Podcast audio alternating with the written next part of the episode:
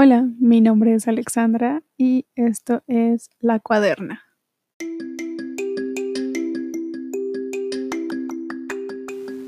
Probablemente en el episodio de hoy va a haber mucho ruido de fondo.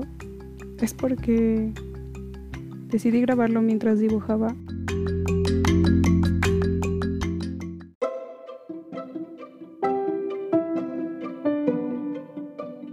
Si escucharon el primer capítulo saben que em, hace un año decidí seguir este em, reto del Inktober que pues consiste en dibujar, bueno, hacer un dibujo diario eh, siguiendo los temas de una lista y pues ya, ¿no? O sea, como que siento que lo, lo, importante del reto no es tanto la lista, sino un poco esto de salir de la zona de confort en el sentido de que te dan un tema y pues tú lo interpretas, ¿no? Y es algo muy grande, o sea, siento que es un ejercicio muy valioso para los artistas porque pues justamente se involucran en este proceso de creación, etc. Y yo que no me considero un artista gráfico, o sea, disfruto dibujar un poco, eh, pero no me considero un artista gráfico, también creo que es algo importante como o relevante para nosotros los no artistas, porque pues eh, nos, nos pone este reto de sacar esta parte creativa de nosotros eh, una vez al día o, diario cada durante este mes, ¿no? Entonces, pues es algo es algo interesante y si tú eres una persona que no se considera artista, pues está súper padre realizar este ejercicio de obligarte a ti mismo a acercarte al arte, ¿no? Así que, bueno, además nunca sabes qué puede pasar. En una de esas te enamoras del arte como yo y pues de ahí describes muchas más otras cosas.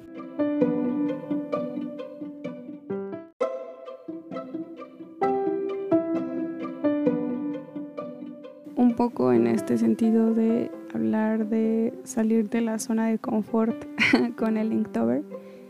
Creo que probablemente ya lo has escuchado, ¿no? Esta frase de em, pagar el precio del novato.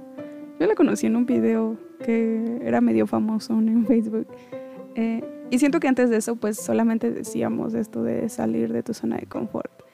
También he escuchado que hay quienes dicen que debes estar cómodo con la incomodidad y pues todo va de la mano, ¿no? Con esto de pues simplemente em, estar dispuesto a hacer cosas que no te hacen sentir bien o no te dan este placer. Es algo que normalmente menciono mucho en las clases de inglés que doy porque justo, ¿no? Cuando tu cerebro está como tranquilo y lo sigues alimentando de español, que es el idioma nativo, pues es lo que conoce. Entonces a tu cerebro le gusta eso que conoce y no hace el esfuerzo por aprender el inglés que le estás enseñando. Si lo sigues alimentando o le sigues dando como ese respaldo de español, porque se va a quedar con el español, es algo que ya sabe y es algo fácil, tu cerebro es flojo por naturaleza, ¿no? O sea, tiene sentido que sea flojo porque pues gasta menos energía, requiere menos eh, calorías, requiere menos alimentación, o sea, tiene motivos de supervivencia, pero pues eso no cambia el hecho de que es flojo. Entonces a mis alumnos siempre les digo, tienes que incomodar a tu cerebro, tienes que hacer que no entienda, porque no entender es la única forma en la que realmente vas a aprender el idioma. Y si le sigues dando español y lo sigues alimentando con español, pues entonces no, nunca va a aprender el inglés porque se va a quedar con ese respaldo que le das. Entonces, bueno, justo así es salir de tu zona de confort, ¿no? Aplica para todo. Y es la única forma en la que podemos aprender algo nuevo. O sea, siento que no es ningún misterio, que es la única forma en la que podemos aprender algo nuevo y se dice fácil, como que teorizarlo pues está muy fácil, ¿no? Tiene sentido, haz algo que nunca hayas hecho y ya. Pero la verdad es que sí incomoda, o sea, sí, tu cuerpo incluso siento que se pone físicamente, y digo, igual yo soy una persona que somatiza mucho, pero puede ser que mi cuerpo se pone como en este mindset o en no sé, o sea, como que mi cuerpo se prepara para hacer algo diferente y entonces eh, resulta pues algo todavía más incómodo, ¿no? O sea, no es solo incómodo mentalmente o, sentir así como, ay, esto es raro, sino que además es algo que se refleja físicamente. Hay personas a las que les sudan las manos o, o que tiemblan o yo siento como mucho frío cuando me siento incómoda y estoy a punto de hacer algo que me incomoda. Pero al mismo tiempo es padre, como que después de un tiempo aprendes a... Como que después de un tiempo aprendes a apreciar o incluso a ver como algo bueno esa sensación de incomodidad. Y no es que te acostumbres, porque justamente ya que te acostumbraste, deja de ser incómodo y quiere decir que pues ya otra vez necesitas moverte, ¿no? Como que esa sensación de incomodidad o de insuficiencia es lo único que te impulsa a moverte. Entonces, al principio puedes sentirte encerrado o, o puedes sentirte como que no hay para dónde. Porque además, eso es otra cosa, como que el aprendizaje nunca tiene un inicio. Y, y sé que esto es como súper debatible, o sea, mucha gente va a decir así que tiene, o que, que, sí empiezas por lo básico y etcétera, pero igual hay cosas que no, no tienen como tal un, un inicio. Y es justo eso, porque hay, hay, ciertas cosas que no tienen un inicio y tú te sientes perdida y no sabes dónde empezar y, y eso pues es molesto, es incómodo, es difícil. Entonces como en este sentido de eh, quiero hacer algo, pero me da miedo o tener que pasar por esta curva de aprendizaje donde al principio soy muy mala y además no sé por dónde empezar y ya me resigné a que me voy a sentir incómoda al principio, pero igual no sé por dónde empezar y eso me resulta frustrante. Pues mi solución personal y es lo que me ha tenido a mí eh, pues dibujando, pese a que no sé dibujar y me siento muy mala haciéndolo.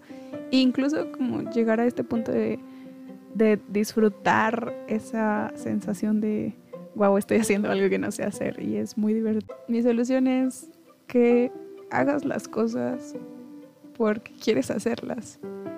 Y sé que suena como súper obvio y me dirán que es algo a lo que pudieron haber llegado solos, pero bueno, voy a como desarrollarme un poco más en esto. a lo que me refiero es que muchas veces mmm, buscamos, y probablemente si tú tuviste papás estrictos, te lo dijeron cuando eras chiquita. Porque a mí me lo dijeron mis papás, ¿no? Ah, si vas a ser el, el que recoge la basura, sé el mejor recogedor de basura del mundo. y si vas a ser química, sé la mejor química del mundo. Y como que tienes esta presión a veces inconsciente de ser el mejor, ¿no? y Probablemente si te consideras muy malo en algo o de plano nunca has tenido este acercamiento a algo como yo con el dibujo o las artes, digas, ah, no voy a ser la mejor, pero quiero ser muy buena. Y tengas esta presión, te digo, a veces inconsciente de querer ser muy bueno en algo.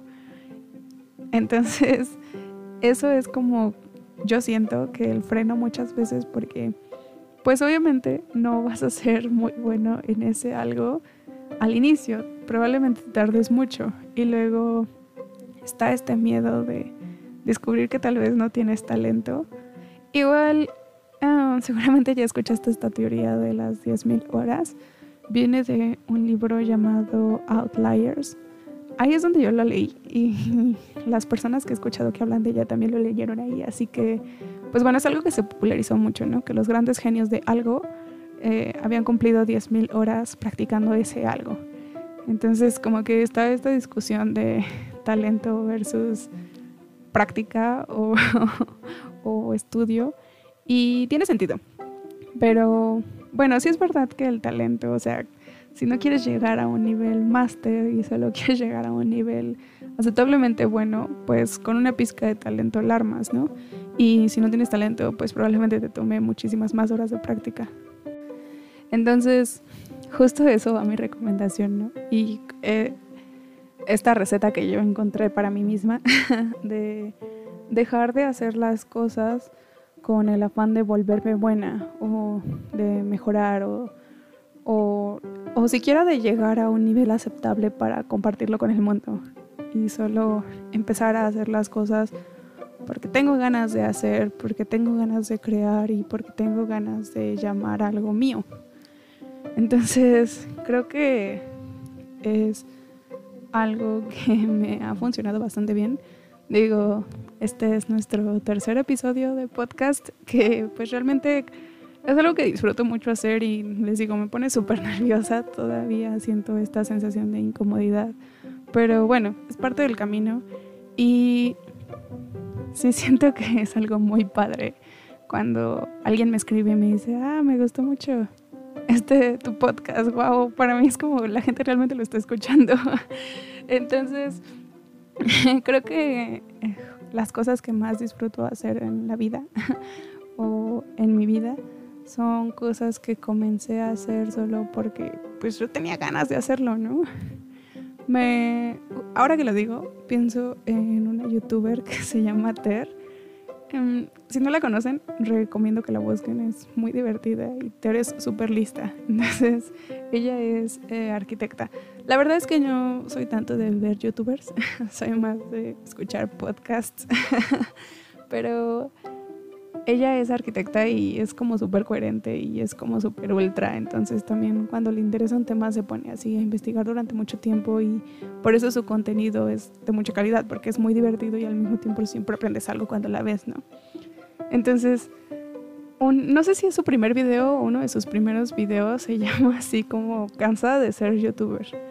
Y yo, yo no lo he visto, pero ella seguido lo menciona y su novio, que también hace videos, seguido lo menciona, y hablan de esta tesis que ella tenía, ¿no? De, tal cual. O sea, ella estaba cansada de no llamarse a sí misma youtuber, porque pues además es española, entonces entrando en contexto allá en España hay muchísimos youtubers. Hubo una época en la que fue así como el super boom y todo el mundo en España era youtuber. No sé si todavía, pero bueno, el punto es que y ella decía así como, yo estoy harta de yo no ser youtuber, ¿no? Entonces estoy subiendo este video y a partir de hoy soy youtuber. Y justo así es como mi filosofía con las cosas que quiero hacer o con mis hobbies. O sea, no voy a ser buena o, o, tal vez sí, no me importa. Como que ese no es mi objetivo, ¿no? Mi objetivo solo es hacerlo porque quiero hacerlo. Entonces, pues eso me ha llevado a hacer muchas cosas Tal vez no sea el orgullo de mis padres en ese sentido, porque, pues bueno, no, no soy la mejor en muchas de esas cosas que hago, pero pues está bien, ¿no? Tampoco hay que tener ese peso tan grande de llegar a un nivel de excelencia máximo. Y probablemente muchas personas puedan decir así como que más bien probablemente podamos llamar a muchos de estos proyectos inconclusos o como que soy una persona que deja las cosas a medias, pero no es así y yo no lo veo de esa forma, yo lo veo más bien como que me gusta probar. Y si tú tienes un menú de postres y te dan la oportunidad de probar una cucharada de cada postre o solo comer uno y terminártelo y cuando te termines ese puedes comer el que sigue y hasta que te termines ese y así pues obviamente vas a escoger probar una cuchara de cada uno y seguirle con el que más te gusta, ¿no? Todos hemos ido a los helados y pedimos probadas para después pedir nuestra porción grande de helado. Entonces, no tiene nada de malo probar algo y luego decidir que no te gusta. Ni siquiera que no eres bueno, porque ya establecimos, o sea, estamos partiendo del punto de que vas a ser malísimo cuando inicies. Pero no tiene nada de malo hacer algo y después dejarlo porque te das cuenta que realmente no te gusta tanto. Para eso son los periodos de prueba, para que conozcas esta actividad de la que sea que estamos hablando y decidas si es algo a lo que le quieres dedicar más tiempo. Justo así fue como la experiencia de crear un podcast y muchas otras, ¿no? O sea, el Linktober y empezar a dibujar también fue así de, ah, chingueso, o sea, voy a empezar a dibujar. Y tengo, empecé a tomar un curso de Creana, de ilustración para no ilustradores, pero la verdad es que no me gustó como el curso como tal, no es que no me guste dibujar. Y como que en esa forma mía de ser tan extra, cuando compré el curso que estaba como en descuento, también me compré así como un cuaderno de dibujo y papel de acuarela y acuarelas y tampoco no son profesionales, pero sí es como ya invertirle. Fue esta parte que les digo de, lo voy a hacer, ¿no? O sea, justo en ese momento estaba trabajando, entonces pues era algo que podía hacer y si vale la pena gastar en algo es en ti. Entonces, pues mm, fue como un poco sí impulsivo el comprarme todas esas cosas y soy tan feliz con mis acuarelas, o sea, y además soy malísima, ¿no? O sea, me encanta decir que soy malísima porque es real, pero las acuarelas es una de las cosas que más me gustan en el mundo, es mi museo favorito en la ciudad es el Museo de Acuarela y me encanta, ¿no? Entonces yo soy tan feliz mezclando mis acuarelas de tubito y mi hermano, que es un poco más artístico que yo, él sí es como de dibujar y desde chiquito era así. Él me dijo que agarrara un plato de cerámica y ahí mezclara mis acuarelas, ¿no? Porque además yo ni siquiera sabía que necesitaba como un godet o de esos materiales. Entonces, soy tan feliz con mi plato de cerámica mezclando mis acuarelas de tubito, aunque no es mi objetivo volverme buena, ¿no? Y si fuera mi objetivo, pues igual me busco cursos en línea o me busco, no sé, videos, ya hay como muchos recursos gratis. Entonces, si ese fuera mi objetivo, me pondría un horario de, ah, bueno, voy a practicar la acuarela tanto tiempo y voy a Em, dedicarle tantos días a la semana y voy a hacer mis ejercicios progresivamente y voy a aprender tan técnica al mes o al trimestre, no sé. Pero pues no es mi objetivo, ¿no? Mi objetivo es hacerlo porque me gusta hacerlo. Y quizás con el tiempo mejore, no lo sé, pero pues muy, cosas muy buenas salen de eso, o sea, y tampoco estoy criticando como si tu objetivo es ser bueno en algo, pues hazlo, ¿no? Pero que eso no te impida hacer otras cosas o probar otras cosas que te dan miedo y que te sacan de tu zona de confort. Porque además yo siento que de esto sí no tengo nada de información. Hoy voy a hablar solo de mi corazón. Pero además yo siento que hay muchísimos beneficios de aprender cosas nuevas. O sea, como que, por ejemplo, en este caso de las acuarelas o del dibujo, pues yo no estaba tan acostumbrada a usar mis manos de esas formas, ¿no? Y hay músculos que no conoces de tu mano y resulta que los tienes que calentar antes de dibujar o antes de pintar. Entonces, pues, aunque sientas que no, es crecimiento y aunque yo no vaya a llegar a ningún lado con la acuarela, pues es crecimiento y sí siento como mi cerebro forma conexiones de pues crear algo nuevo y mover mi mano de cierta forma y pues aprender esos comandos o aprender esos movimientos. Entonces, cualquier estímulo que le puedas dar a tu cerebro es como una excelente forma de ejercitarlo. Entonces, aprender algo nuevo y hacer cosas nuevas es súper interesante porque además tiene como estos beneficios cognitivos que yo no sé y probablemente investigue porque ahora ya me está dando curiosidad. Pero siento que todo el mundo conoce a alguien que dice, ay, esa persona es súper inteligente, ¿no? Y a mí misma mis amigos me lo han dicho, que la gente tiene este común imaginario de que yo soy muy inteligente, pero quiero decirles que las personas inteligentes no hacen muchas cosas y son buenos en muchas cosas porque son inteligentes, sino al revés son inteligentes porque se dan esa oportunidad de crear mucho y de hacer mucho y de aprender mucho, ¿no? Esa es la forma en la que ejercitan su cerebro y siento que eso hace que tengamos como una mochila llena de cosas y aprendizajes y todas esas habilidades alguna vez te van a ser útiles en algo, ¿no? Tal vez no todas, pero tienes como un repertorio mucho más grande de habilidades y de cosas que puedes, puedes aplicar a la resolución de problemas en tu vida. Entonces, tal vez, esto es más bien una hipótesis, pero tal vez las personas son inteligentes porque hacen muchas cosas y no al revés, ¿no? O sea, como que ves a alguien que en tu mente sientes que es bueno en muchas cosas y es como, wow, qué inteligente es. Pero, pues probablemente es al revés. Esa persona la consideras inteligente porque se dio esa oportunidad de meter sus manos en muchas cosas y de crear mucho. Y siento que vale la pena mencionarlo como para animarte a ti a que hagas más cosas solo porque quieres hacerlas y no como con este afán o esta búsqueda de ser bueno en algo. No le hagas caso a tus papás estrictos.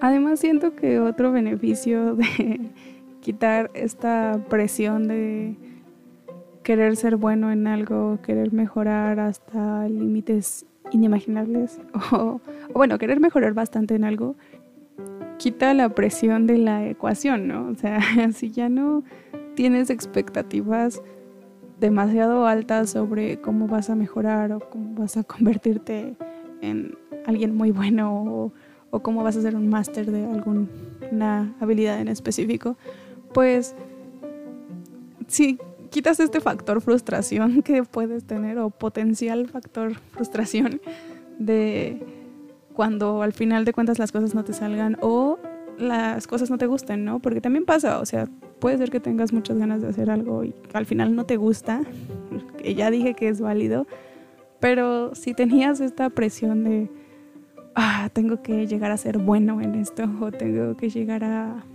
a un nivel aceptable de expertise, pues probablemente te sientas muy frustrada cuando descubras que ni siquiera es algo que te gusta y a veces viene todo esto de, ah, es que ya me comprometí con esta actividad o ya me compré mis acuarelas y al final no me gustó tanto y, ahora qué voy a hacer, ¿no? Porque yo me hice el compromiso conmigo misma de pues mejorar y echarle ganas, etc.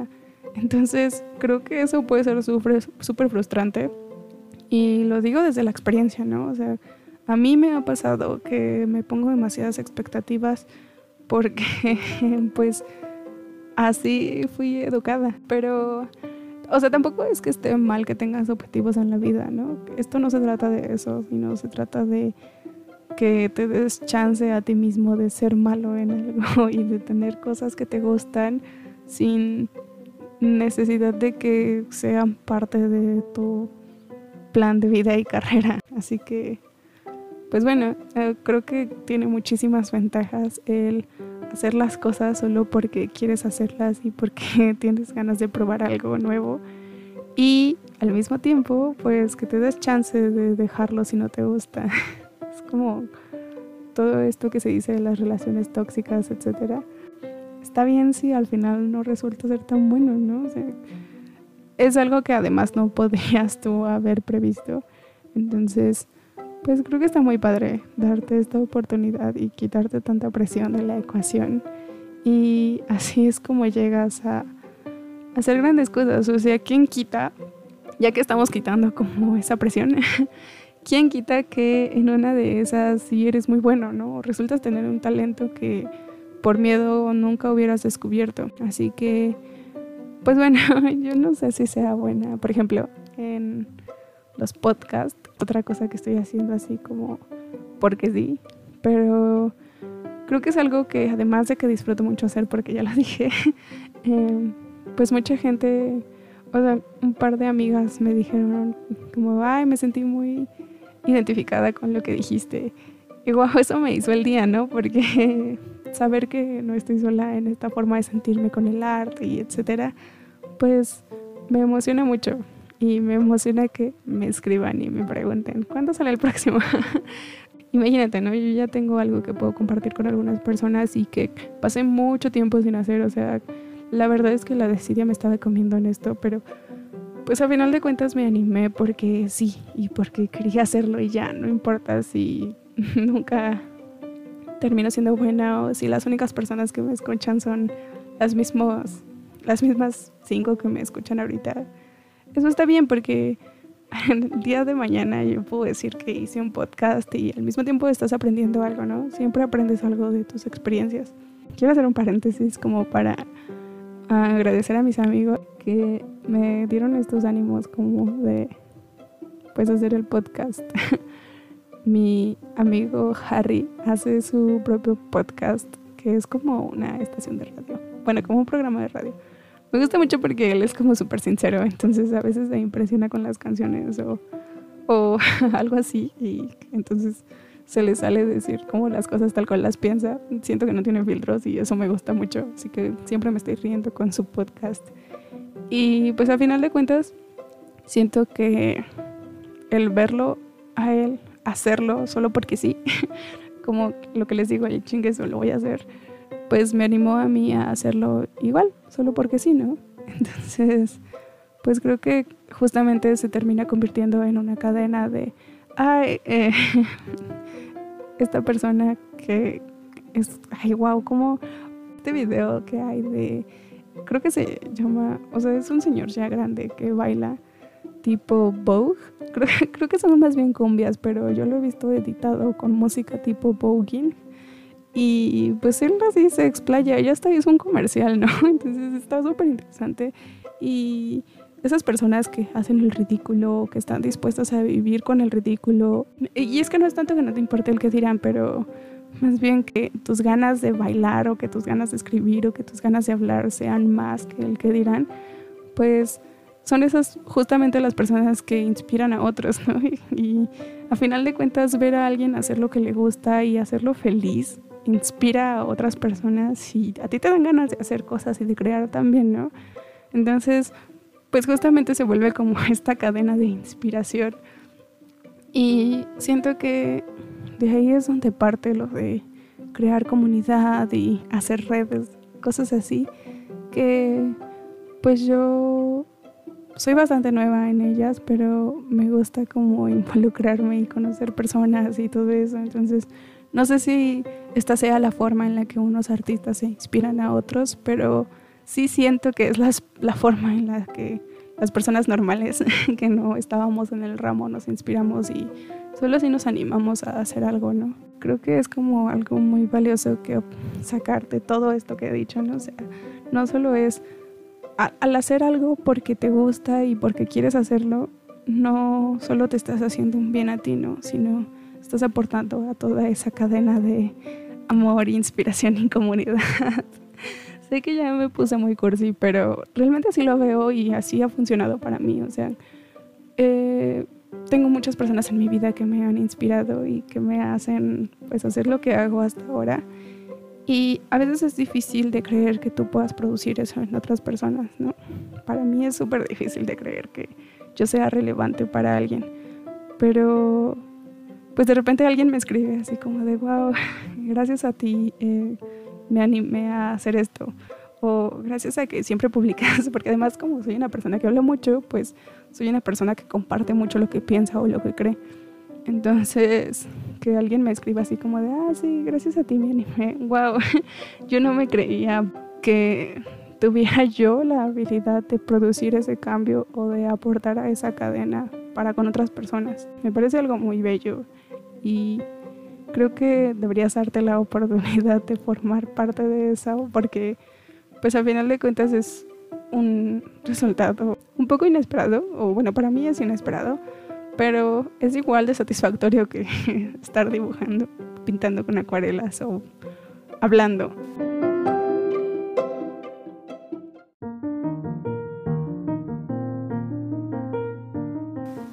Espero que el episodio de hoy te haya animado a hacer algo. Ojalá que sí, porque pues bueno, ese era un poco el sentido. Platicar mi sentir, mi según yo, estrategia.